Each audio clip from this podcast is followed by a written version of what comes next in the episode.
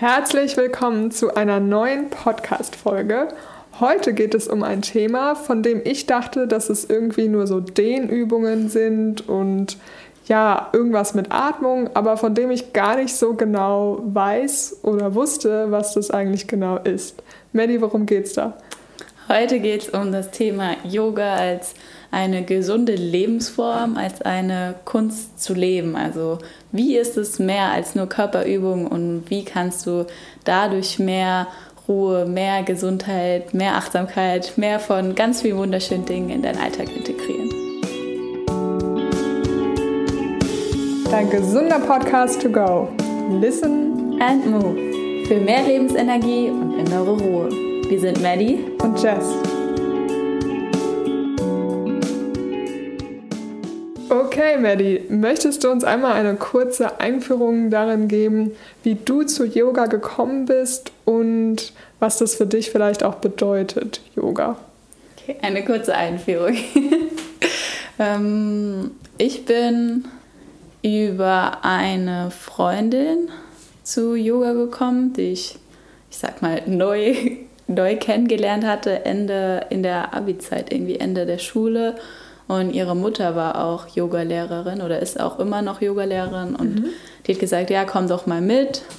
Und ich so, ja, okay, also Sport interessiert und ein bisschen dehnen und so, das passt schon. Also für mich war es wirklich auch erst so, ja. so das Körperliche. Und dann bin ich dahin und es war sehr ruhig, weiß ich auf jeden Fall. Ich habe dann da im Herabschau Hund gestanden und dann waren wir da auch ein bisschen länger und also es hat mir sehr, sehr gut gefallen. Ich habe da so zum ersten Mal auch kennengelernt, dass es ja halt auch irgendwie anstrengend ist und dass es auch ein bisschen was im Kopf auch verändert und das hat mich dann so ein bisschen Stück für Stück begleitet.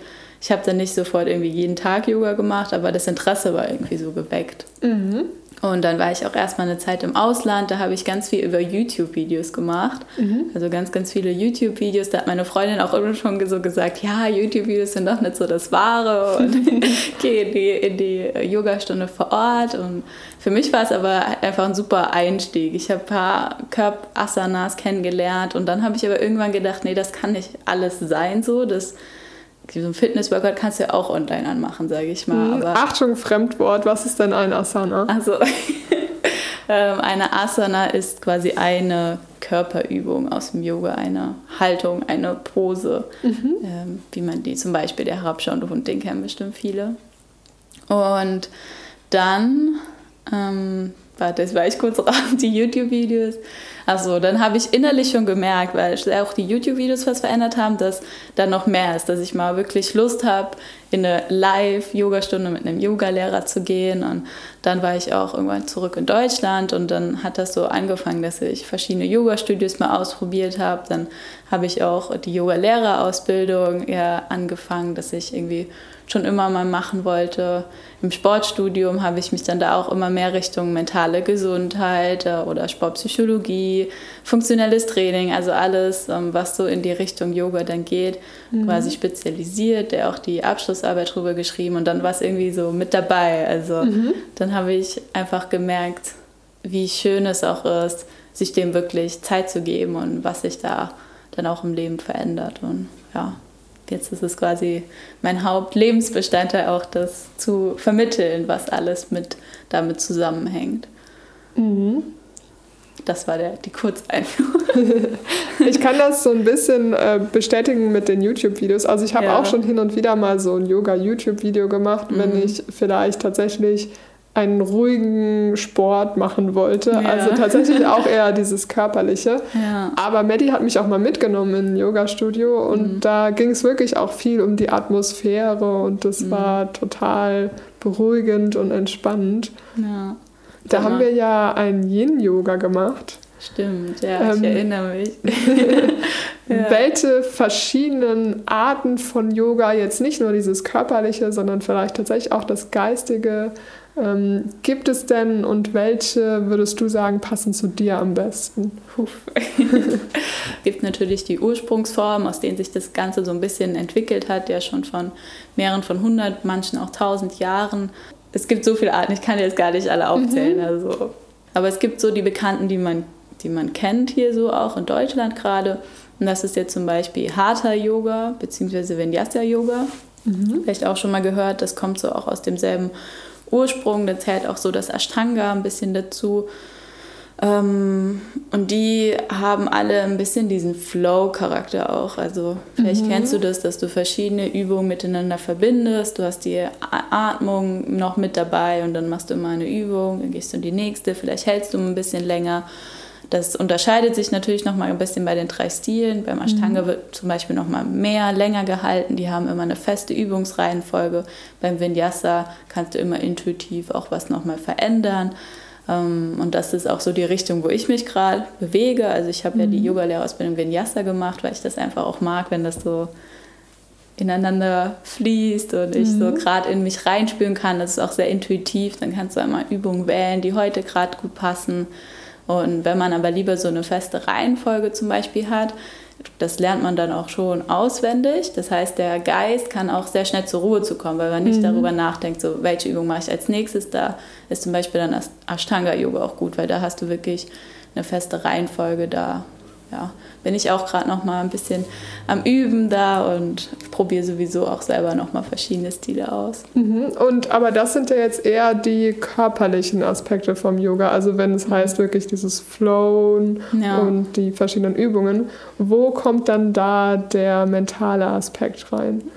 Das ist lustig, weil dass du das so fragst, weil tatsächlich es gibt auch ähm, eine Anleitung, ein Buch, den äh, jemand vor ein paar tausend Jahren geschrieben hat, nach dem sich die Yoga-Stile so ein bisschen richten. Und da wird der achtstufige Pfad vom Patanjali beschrieben. Und der sagt halt, es kommt zuerst auch der Körper quasi, die Körperübung, mhm. mhm. damit man sein Körperbewusstsein entwickelt, zur Ruhe kommt.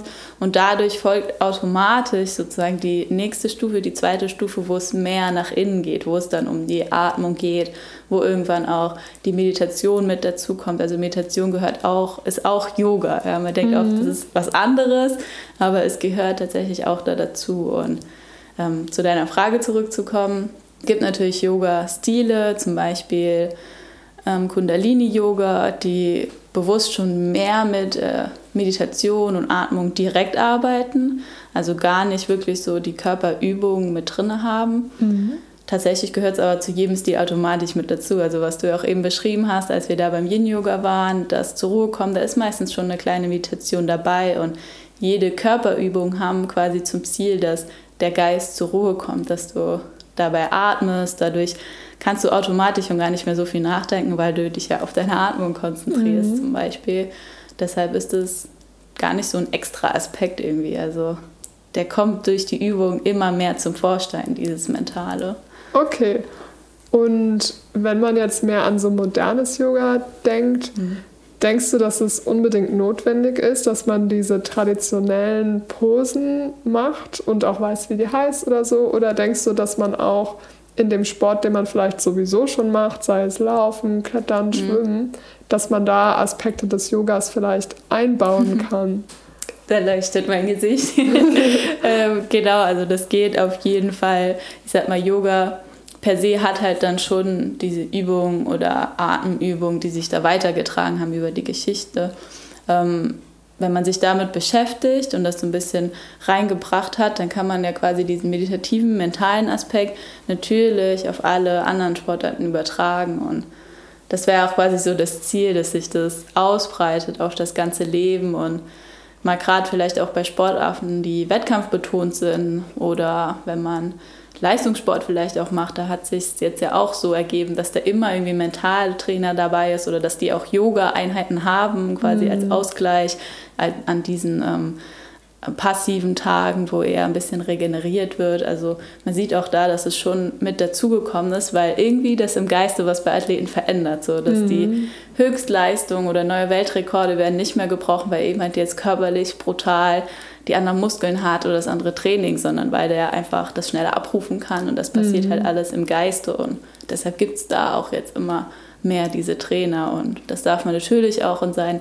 Hobbysport übertragen. Mhm. Also es brauchen nicht nur die Profis zu machen, sondern da macht es vielleicht auch mehr Freude, wenn man besser ist oder darum geht es auch gar nicht, wenn man ja einfach mehr von dem wahrnimmt, in, von dem, was man tut, wenn man das Klettern noch intensiver quasi Ganz erleben genau. kann. Genau, also das habe ich gerade gedacht, dass ich das vielleicht sogar unbewusst schon umsetze, wenn ich klettere, weil mhm das eine Aktivität ist, bei der ich sowieso total im Flow bin und gerade wenn man draußen in der Natur ist, am Fels, das total intensiv wahrnimmt. Ja. Und gleichzeitig man aber auch, wenn man vielleicht Angst hat, weil gerade irgendwie eine, ein schwerer Move kommt, dass man wirklich noch einmal tief ein- und ausatmet und wirklich sich komplett darauf konzentriert. Also das ja. hört sich genauso an wie das, was du beschreibst. Ja, dann machst du quasi schon einen Teil von Yoga auf jeden Fall. Also da bist du ja voll in einem Moment und da, das geht es ja quasi drum, wenn du dir jetzt vorstellst, du kannst halt das, was du beim Klettern machst,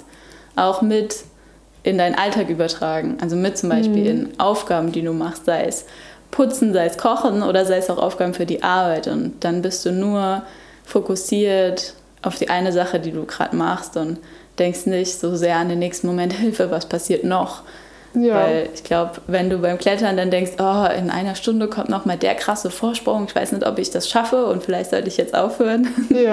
wäre es ja wahrscheinlich nicht so cool. Das stimmt, ja. Und beim Sport denkt man das häufig eher und dann ja, ist jetzt die, die Challenge, das in den Alltag wirklich zu, zu übertragen. Mhm. Okay, wenn ich jetzt also sage, das klingt alles gut, ich möchte das mehr in meinen Alltag integrieren, hm. womit würdest du sagen, kann man da anfangen? Vielleicht auch, wenn man gar nicht so viel Zeit da rein investieren kann, hm. womit kann ich niedrigschwellig anfangen? Hm. Also der erste gute Schritt ist schon mal den Podcast gerade zu hören, weil man sich ja damit beschäftigt und das erste ist ja immer so ein bisschen zu erkennen, was stört einen oder irgendwie brauchst eine Veränderung. Mhm. Ähm, und das ist dir schon mal wichtig. Deshalb darf man vielleicht erstmal so in sich spüren, okay, ich will jetzt was mehr integrieren. Warum so? Also gibt es was, was mich konkret stört? Dann kann man das zum Beispiel eher schon mal weniger machen oder gibt es was, was mir Freude macht, aber was ich schon lange nicht mehr gemacht habe und jetzt integrieren will dass man da so für sich rausfindet, okay, warum will man was ändern? Soll was dazukommen? Soll eher was wegkommen? Und dann ist man eigentlich schon voll auch in dieser Beobachtung, in dieser Analyse, in diesem Schritt zu sich selber. Mhm. Und was man dann zum Beispiel auch ganz leicht machen kann, sind, hm, wenn du sagst, man hat nicht viel Zeit, Atemübungen zum Beispiel kann man immer gut mit anfangen. Also, dass mhm. man sich zum Beispiel sagt, bevor ich aufstehe, bleibe ich vielleicht gerade noch drei Sekunden im Bett liegen und atme mal tief ein und tief aus und sagst so, okay, hey, das wird ein guter Tag. Also zum Beispiel eine kleine Affirmation könnte man noch mit dazu mhm. bringen und dann steht man aus dem Bett auf. Also einfach dieses Bewusstsein zu bringen und nicht in so einem Automatismus zu laufen, sondern so, mhm. okay, jetzt stehe ich aus, ein neuer Tag und nicht so, es ist jeder Tag wie immer und ich bleibe den gleichen Trotz, sondern jawohl, so, jetzt geht's los. Das wäre schon mal so eine Kleinigkeit. Und dass gerade diese Atmung, das hört sich immer so einfach an, ein- und ausatmen. Der Schlüssel liegt halt darin, das dann auch wirklich zu machen. Und dann mhm. merkt man schon so den Unterschied. Bevor man schreibt, sich geht vielleicht kurz ein, aus und dann, jawohl, so. Und dann, dann hat man schon, ich glaube, das haben wir in der Gewohnheitsfolge auch so erzählt, diese bewussten Cuts zwischen genau, Tätigkeiten, ja. dass man mhm. da achtsam wird. Ja, da war quasi auch schon ein bisschen Yoga mit dabei, wenn man so will. Ja, ein guter Punkt. Also das ist wirklich etwas, was ja vielleicht ein Wort ist, das viele Dinge umspannt. Also gerade diese Achtsamkeit, würde ich sagen, habe ich eher durchs Meditieren entwickelt. Mhm. Aber wenn du ja sagst, das ist alles ein Teil von Yoga, ja. dann gehört es ja wirklich zueinander. Ja. Ähm, zu der Routine wollte ich auch noch sagen, ich habe eine Zeit lang Einschlafprobleme gehabt und habe dann wirklich abends immer so gute Nacht-Yoga gemacht, also mhm. einfach auf YouTube eingegeben und so ja. im Bett tatsächlich so ein paar Posen ah, gemacht. Ah, okay. Und das hat, also ich habe das für mich gar nicht so gesehen, als ich mache jetzt Yoga, ja, sondern es war einfach so eine Einschlafroutine, die mir geholfen hat. Ja, Aber vielleicht hilft das Wort Yoga, da sich nochmal weiterzubilden und zu schauen, was gibt es noch, was ich machen kann. Ja, ja, das stimmt. Also mm, wie du auch sagst, viele machen vielleicht schon Yoga, ohne, ohne dass sie es so merken.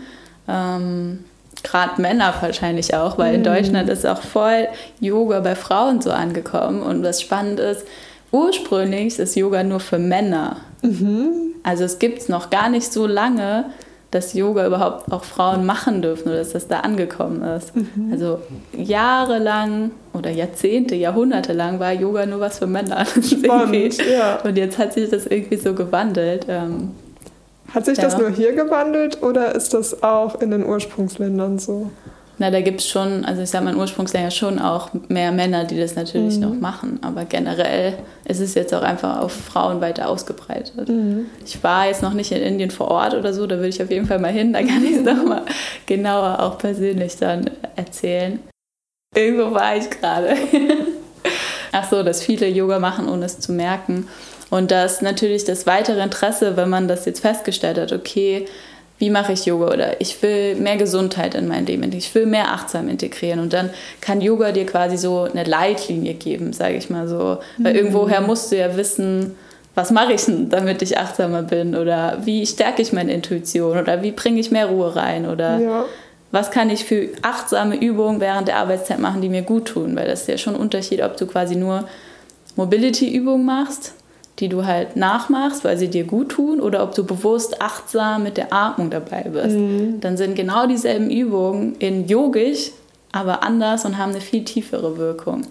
Und ja, da ist halt schön, wenn man tiefer einsteigt, wenn man dann eben mal die Philosophie kennenlernt, wenn man zum Yoga-Lehrer geht, der einen da so ein bisschen an der Hand nimmt und einfach durchführt. Dafür ist das Wort, sage ich mal, ganz gut, was halt ein tieferes mhm. Konstrukt einfach ermöglicht. Das ist sogar ein sehr guter Punkt. Also selbst wenn man jetzt auf YouTube Yoga googelt und dann diese ähm, Bewegungen nachmacht, ja. ist das noch nicht unbedingt Yoga, wenn man es nicht bewusst macht. Ja. Also wenn man einfach nur sich hinstellt und hier Downward Facing Dog macht, dann ist das noch nicht Yoga, sondern es geht wirklich darum, seinen Körper bewusst wahrzunehmen. Ja, das stimmt. Deshalb, ja, alle Yoga-Lehren empfehlen halt schon, dass man zum gewissen Punkt, wenn man will, sich einfach einen Lehrer an die Hand nimmt, so wenn man sich einen Trainer an die Hand holt, weil mhm. da halt einfach ja, mehr Tiefe und so das wahre Wunder sich erst so ein bisschen entfaltet. Ja, so habe ich es ja dann auch erlebt quasi. Wobei ich auch finde, dass das eine ziemlich große Einstiegshürde ist. Also ich wäre, glaube ich, nicht zu einem Yoga-Studio gegangen ohne dich, sondern ja. das habe ich nur gemacht, weil du dabei warst. Und ich finde, man kann auch durch YouTube-Videos schon so einen guten Einstieg finden, ja. weil diejenigen, die das gut machen, die bringen ja auch in ihren Videos rüber, worum ja. es eigentlich geht. Auf jeden Aber Fall. wenn man dann vielleicht so das nächste Level ja. erreichen will, ist es wahrscheinlich schon gut, dann in so ein Studio zu gehen. Ja, ja deshalb. Also ich bin es auch froh. Ich war ja auch so mein Weg, wie ich dazu gekommen bin. Ähm, heißt nicht, dass das jetzt jeder so machen muss. Manche gehen vielleicht auch direkt ins Studio, aber definitiv ist es gut, dass sich das dadurch ja auch mehr verbreitet und schneller erreichbar ist für mehr Menschen. Super, damit kommen wir dann jetzt auch schon zu unseren drei Tipps.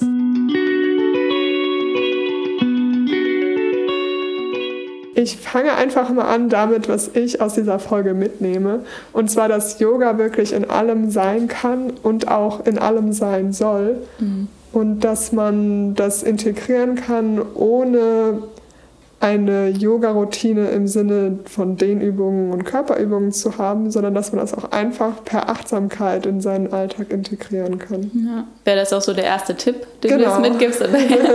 okay, das heißt, der erste Tipp durch Achtsamkeit Yoga in den Alltag integrieren, zum Beispiel durch eine Atemübung nach dem Aufstehen, so, um was ganz Konkretes an die Hand zu geben. Würde genau. das zu deinem Punkt passen? Genau.